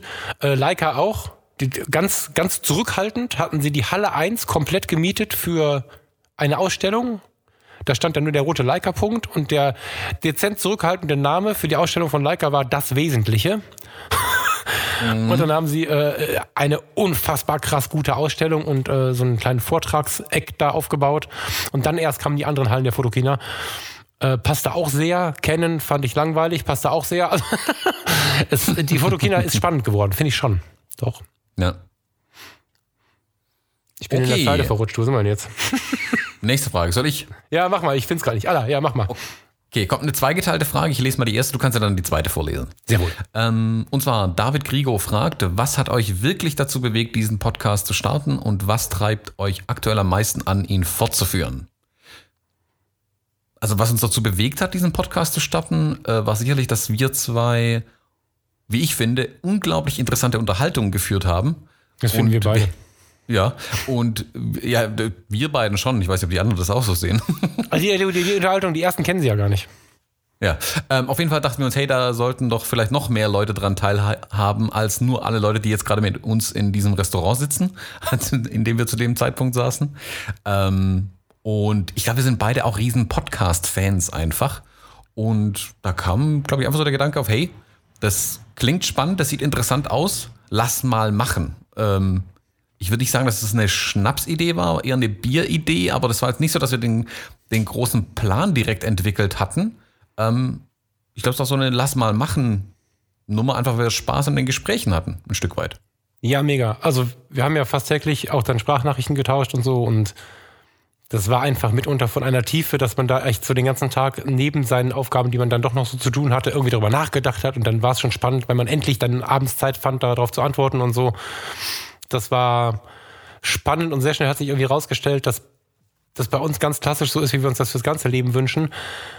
Das ist halt scheißegal, dass wir nebeneinander stehen und ganz viele immer denken, also wir sind, wir sehen jetzt nicht gleich aus, wir laufen nicht gleich rum, wir hören auch nicht die gleiche Musik und wir tragen auch nicht die gleichen Klamotten. Und dennoch haben wir so eine krass gleiche Ebene und haben eine unglaublich gute Kommunikation miteinander. Also auch wenn mal was scheiße läuft, das ist ganz gut so. Und ähm, das jetzt für ein gemeinsames Projekt zu nutzen, wo wir beide nicht so die gemeinsame Projekte Leute sind, ähm, war halt so der Reiz dahinter irgendwie. Und wir haben ja angefangen, bevor wir es konnten. Also wir haben dann, das war glaube ich die Schnapsidee dabei, wir haben dann gesagt, wir üben das jetzt nicht stundenlang und wir machen jetzt hier nicht tausend Trainings und so. Das ist das, was wir jetzt im Nachhinein quasi anfangen, dass wir jetzt versuchen, uns zu professionalisieren. Wir haben gesagt, wir machen das jetzt einfach, gucken mal, ob einer zuhört. Wenn eine Schulklasse zuhört, sind wir zufrieden nach einem Jahr, haben wir gesagt, von der Menge her. Und wenn es halt peinlich ist, dann müssen wir uns halt noch schneller verbessern. Das war so die Idee, also dass die Lernkurve steiler ist irgendwie. Und dann haben wir einfach angefangen aufzunehmen und das, also was wir aufgenommen haben, kennt ihr auch alle. So. Ja, so ging das los. Den zweiten Teil Genau, der ich Frage finde ich fast noch spannender. Hast du dazu noch was? Ja, ähm, die, der zweite Teil der Frage war, was treibt euch aktuell am meisten an, ihn fortzuführen? Ähm, da haben wir beide passend als Antwort in unser Dokument reingeschrieben, Community. Ähm, ganz klar, die, unsere Hörer sind momentan das Triebmittel hinter diesem Podcast. Was wir an Feedback bekommen, was wir an Fragen bekommen, was wir an positiven Rückmeldungen bekommen, was wir auch an kritischen Rückmeldungen bekommen, muss man auch ganz klar sagen. Auch die sind aber ja, finde ich, sehr, sehr wertvoll, weil das heißt, da hat sich jemand nicht nur die Zeit genommen, den Podcast anzuhören, sondern sich auch die Zeit genommen, sich kritisch damit auseinanderzusetzen und zu sagen, hey, ihr, warum oder könntet ihr nicht mal oder wie auch immer. Auch die Anfrage, oder die antworten immer, immer her damit. Ähm, alles, was da so dahinter steckt, auch wie sich unsere Facebook-Gruppe entwickelt hat, vor allem in den letzten, keine Ahnung, vier Wochen sich nochmal entwickelt hat. Ja. Ähm, ja, das ist momentan die Haupttriebfeder hinter der ganzen Sache, was einen dann äh, ja wirklich Freitag, äh, auf, freitags aufstehen lässt in unglaublichen frühen Zeiten. Die Sonne noch nicht mal aufgegangen um 10. damit du dann diesen Du trittst mich jeden Podcast- Freitag um Viertel vor acht aus dem Bett, du Vogel. Genau. Ja. Ähm, ja, das ist die, der Hauptantrieb sicherlich im Moment. Ja, unterstreiche ich so. Ganz genau so. Das, ähm, das ist jetzt keine Werbung, sondern tatsächlich ein Dank dieses, diese Art und Weise, wie diese Community funktioniert. Da meine ich die Rückmeldung, die wir direkt bekommen. Keine Ahnung, Instagram-Message, Facebook, E-Mail, im Campus, völlig egal. Und auch die Art, wie kommuniziert wird miteinander, untereinander im Fotologen-Campus, das macht mich, das macht mich glücklich, ist jetzt sehr schlagermäßig, aber oftmals sitze ich da und muss wirklich zufrieden lächeln, weil ich es so cool finde, dass wir halt uns das genauso gewünscht haben, dass es nicht darum geht, zu erzählen, wer hier der Geilste ist oder so, sondern dass es darum geht, dass man jede Frage stellen darf und nicht überlegen muss, oh, ist das jetzt peinlich? Nee, hau raus und dass dann andere kommen und helfen. Und ähm, wie es am Anfang vielleicht so ist, dass man dann selber viel schreibt und so, ist es jetzt so, dass man oft schreibt, wenn schon ganz viel passiert ist, finde ich mega. Ich bin da echt, echt glücklich drüber. Ja. Ja. Wobei, er hat genau genommen sogar noch ähm, eine dreigeteilte Frage, sehe ich gerade. So, da hängt da noch mal ein bisschen was dran. Soll ich das auch noch vorlesen? Ja, mach mal. Glaubt ihr, dass Fotografie auch noch in 20, glaubt ihr, dass ihr Fotografie auch noch in 20 Jahren machen werdet? Oder wie wird die Fotografie dann überhaupt äh, aussehen? Sind wir die Analogfotografen von morgen? Mhm. Sind eigentlich nochmal drei Fragen. David hat ziemlich viele Fragen gestellt. Das stimmt, ja. Glaubt ihr, dass die Fotografie in 20 Jahren noch machen werdet? Keine Ahnung. Also ich habe, glaube ich, mit 13 das letzte Mal gesagt, niemals. Das Wort fasse ich nicht mehr an, das ist verbrannt. Wie oft ich schon niemals erlebt habe und wie oft ich niemals schon ganz schön geil fand. Also es ist halt, ähm, weiß ich nicht. Keine Ahnung. Also was ich schon ziemlich sicher weiß, ist, dass mich die Fotografie nicht mehr loslassen wird, weil die mich ja mit neun gepackt hat und seitdem schon eine Lebensleidenschaft ist. Das würde ich schon sagen. Ob ich aktiv finanziell an der Fotografie hänge oder nur noch Kunstkram mache, gut, das ist dann auch, das gibt auch Geld, ne? Aber so, also was da genau ist, weiß ich halt nicht. Äh, die, den Faden, die Verbindung dazu kann ich nicht mehr verlieren, da bin ich mir sehr sicher. Aber vielleicht gehe ich auch nur noch auf Ausstellungen und sammle plötzlich Fotokunst oder so, keine Ahnung. Aber ich bin mir sehr sicher, dass die Bindung bleibt. Ob ich das als Teil meines Jobs in 20 Jahren sehe, kann ich gar nicht sagen. Dafür ist zu viel passiert im Leben. Und dafür ist zum Beispiel auch Podcasten viel zu spannend. so. Ja, genau, genau. Also so sehe ich es auch. Also m, wir machen ja nicht nur Fotografie im Moment. Also ich denke mal, Fotografie wird sicherlich immer ein Teil bleiben. Das ist Ein nicht wegzudenken. Ja, also man, selbst die Musik, ich äh, stehe jetzt gerade davor, hier umzuziehen und äh, bemerke gerade, wie viel Kram ich aus meiner Musikerzeit noch habe. Ähm, aber auch da, ich kann es nicht verkaufen. Ich würde es niemals so das Herz bringen, die Sachen alle wegzugeben. Das geht einfach nicht. Das wird immer ein Teil bleiben. Genauso wird es auch die Fotografie bleiben. Ob ich es in 20 Jahren noch als Hauptberuf mache? Keine Ahnung. Das kann sich komplett ändern. Ähm, ich weiß nicht mal, was in zwei Jahren sein wird, da bin ich ganz ehrlich. Äh, Soweit reicht meine Planung eigentlich nicht voraus, weil Planung ist es ja auch immer, den Zufall durch den Irrtum zu ersetzen. Deswegen, Ja, du, das ist ja so ein Ding. Das ist für viele Leute immer Stress, ne? Seitdem ich für mich verstanden habe, dass ich eh nichts daran ändern kann, dass, die, dass dieses Leben so veränderlich ist, bin ich so entspannt damit. Was hatte ich Mhm. früher einen Stress damit? Oh Gott, oh Gott, oh Gott, oh Gott, was passiert, wie geht's? Und wenn mich dann einer gefragt hat, wird es, auf jeden Fall, hätte- also ich hätte vor zwei, drei Jahren, vielleicht sogar noch, ah, vor vier, fünf Jahren, hätte ich an dieser Stelle gesagt, auf jeden Fall, Ausrufezeichen, fertig. So. Und es ist so schön, sich dem hinzugeben, weil was soll die Energie in den Dingen, die wir eh nicht verändern können? Das ist halt, ähm, genau. ja, ja. Wie wird die Fotografie dann überhaupt aussehen? Anders. Ist mir egal. Ich ähm, glaube ja, dass die Fotografie eine einfach eine der möglichen Formen des Erzählens von Geschichten ist. Dass sie, solange sie bildgebend ist und an der Wand hängt, eine Kunstform ist, die ich sehr schätze. Und das Wandbild wird es, glaube ich, immer geben, auch sehr klassisch immer geben. Digitale Fotorahmen in der Größe haben wir eigentlich durch, hat nicht gewirkt. Dass in jedem Raum plötzlich mehrere Fernseher rumhängen, hat die Leute eher bekloppt gemacht. Lichtfeldfotografie sind Themen, ähm, keine Ahnung. Also habe ich auch nicht so richtig eine Meinung für. Äh, habe ich nicht so richtig eine Meinung für war Ruhrgebiet, ne? Habe ich nicht so richtig eine Meinung zu. Äh, ich freue mich auf das, was da kommt, was auch immer da kommt. Das ist, wahrscheinlich werden es wieder viele Herausforderungen sein, aber die Geschichten werden wir weiter erzählen können, die wir erzählen wollen. Ja. Ich glaube, dass die Fotografie sich schon stark wandeln wird in den nächsten zehn Jahren sogar. Ich glaube, da muss man nicht mal 20 Jahre vorausschauen.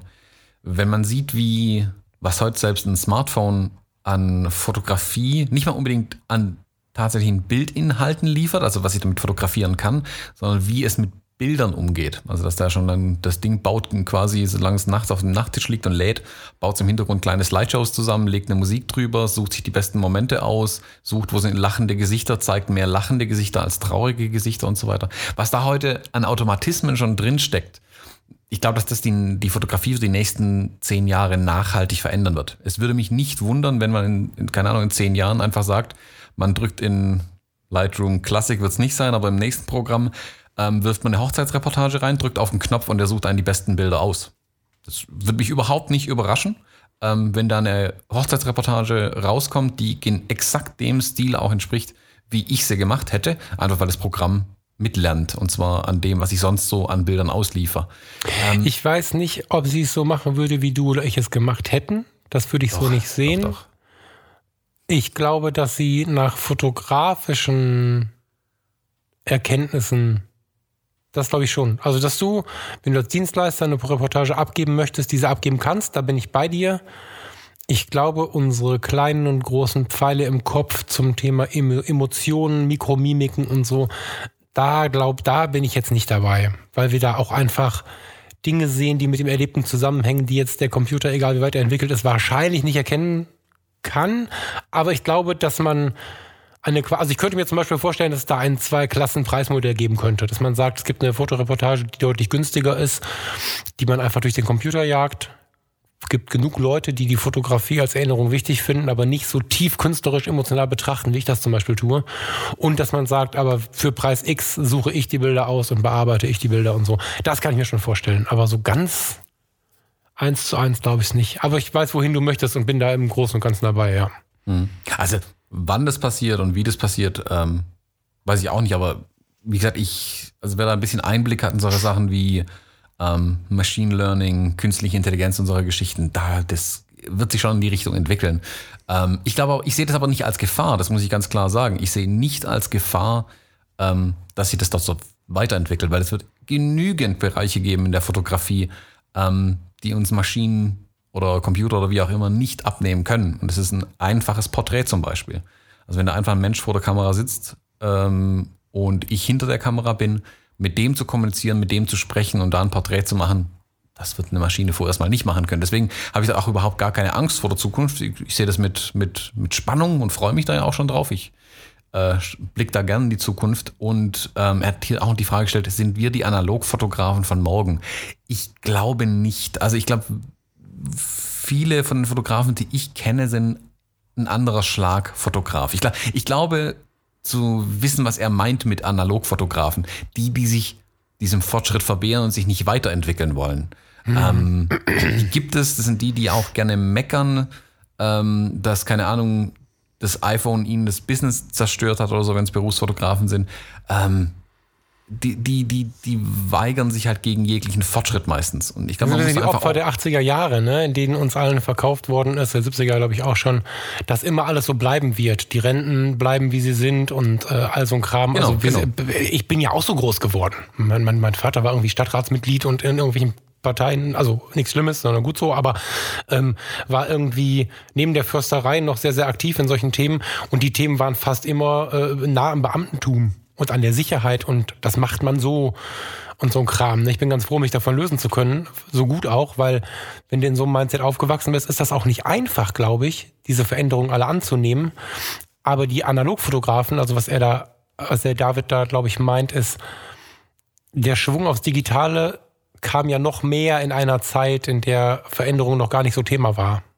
Heute lernen wir ja mit jedem neuen Quartal, was sich alles verändert in all unseren Berufen und in unserem Alltag.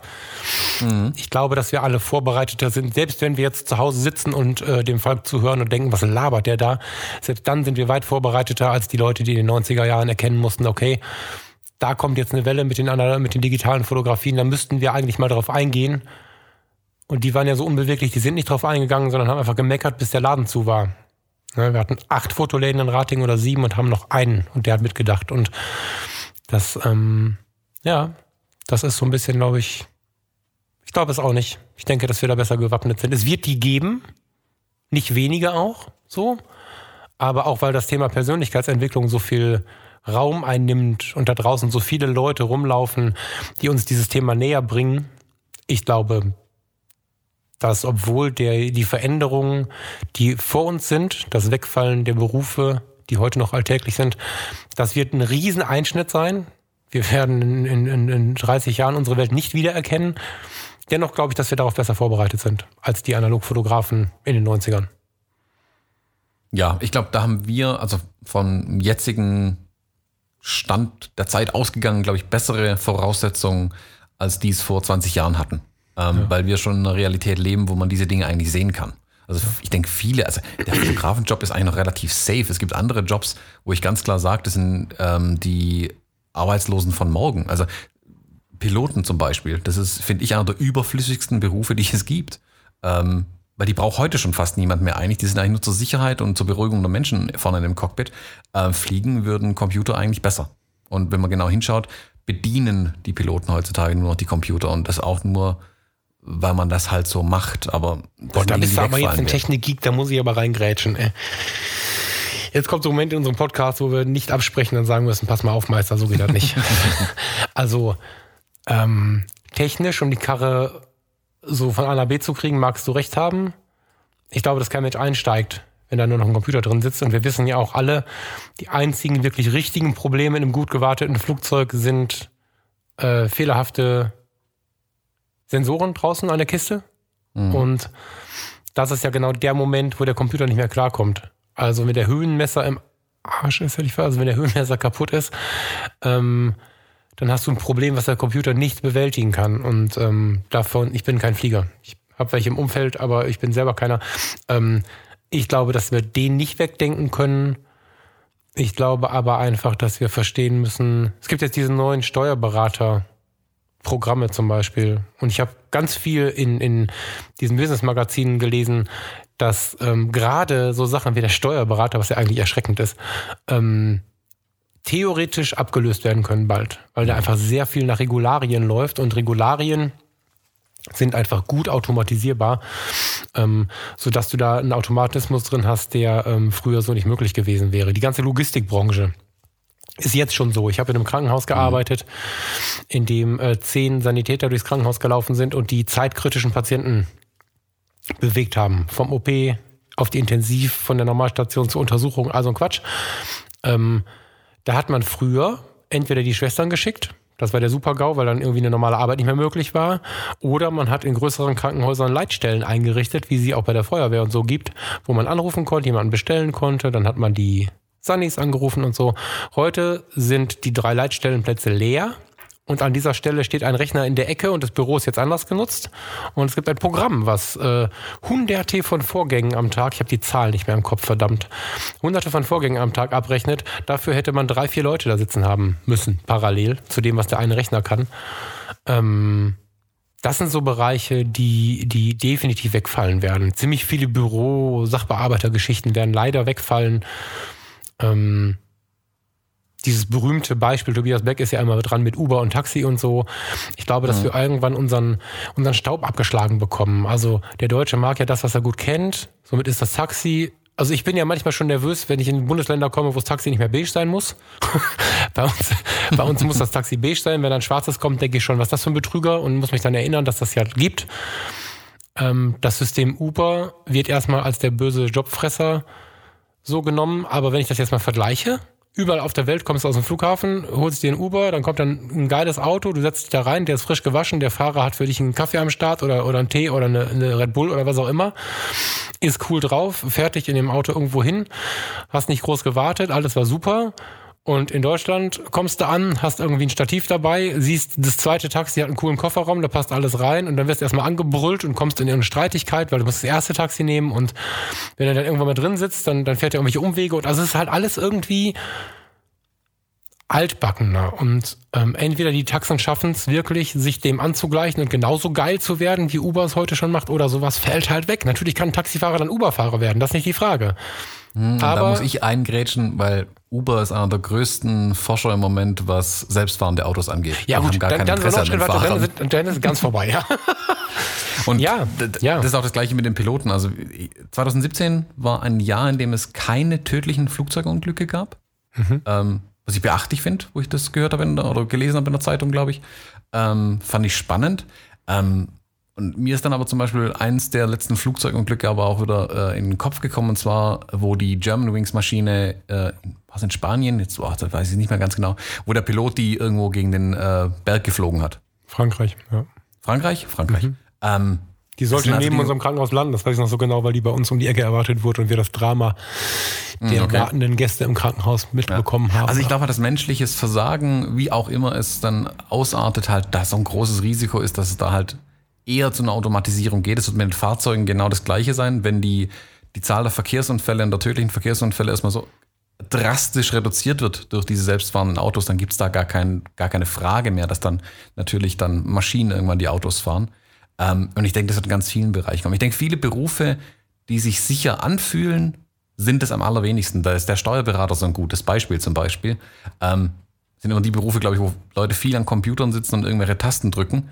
Das sind, glaube ich, fast die gefährdeteren Berufe, habe ich manchmal das Gefühl. Ja, die werden halt von der Lobby noch weiter gerettet, weil da auch viel Kohle oh. hintersteckt. Also extrem viel Kohle. Aber ja, das glaube ich auch. Also das, ja, sicher halt. Ne? Sicherheit ist, aber es ist auch nicht schlimm. Also es geht nicht darum, was dazu jetzt, ich komme ja völlig vom Thema ab, aber wenn du einen Beruf hast und du glaubst, dich in diesem Beruf nicht mehr sicher zu fühlen, darfst du dabei nicht vergessen, dass ähm, dennoch auf dich ja dann andere Möglichkeiten warten.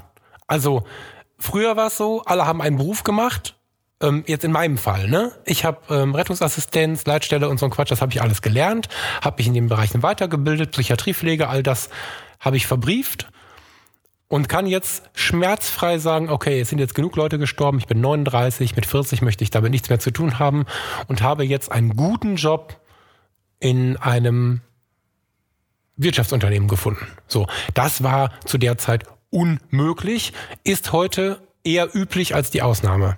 Heißt, unsere Möglichkeiten sind auch so unglaublich erweitert, mhm. ähm, dass ich glaube, dass dieses, es ist alles nicht mehr sicher, auch wieder negativ gesprochen ist. Eigentlich gibt es einfach nur viel, viel mehr Möglichkeiten und wir sind halt noch verwöhnt. Ne? So, also wir sind in unserer Sicherheit immer noch verwöhnt.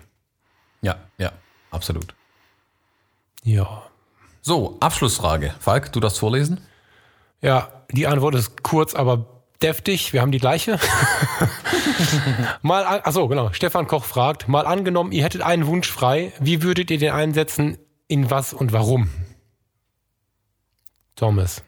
Also ich hatte hier ursprünglich aufgeschrieben, das ist die berühmte Frage bei jeder Misswahl eigentlich irgendwie. Die bekommen da die äh, Teilnehmerinnen auch immer gestellt. Die sagen dann auch immer alle Weltfrieden. Ähm, weil es ist, glaube ich, irgendwie die einzig sinnvolle Antwort, die man darauf geben kann.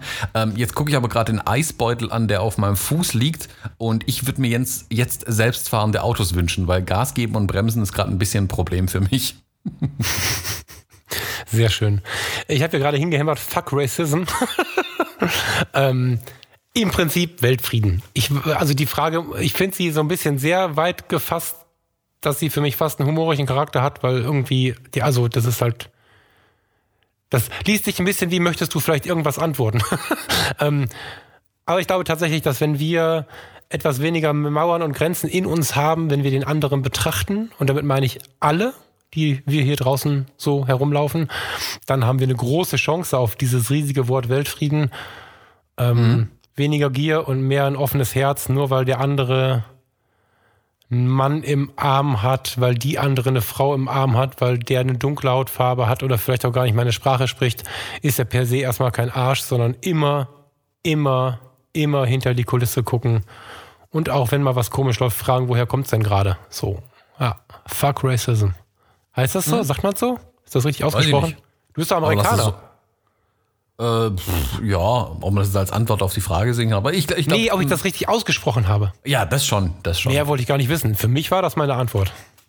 so. Sehr gut. Äh, ich fände es geil, wenn ihr ein bisschen mitdiskutiert. Ähm, es wird dazu ja, wir nehmen einfach den, den, den QA-Post und, und hauen da Link drunter, denke ich, im, im Fotologen-Campus. Ne? Genau, wir beantworten den dann nochmal. Genau, wenn jemand Bock hat, dazu was zu schreiben, ein bisschen mitzudiskutieren, sehr gerne. Wie immer, meine laute Bitte oder unsere laute Bitte, seid wertschätzend dabei. Und dann freuen wir uns auf euch, darüber ein bisschen zu diskutieren. Ja, genau. Thomas? Falk? Ich bin eine Minute zu spät. Okay, dann nichts sie los. Schön. Schönen Tag.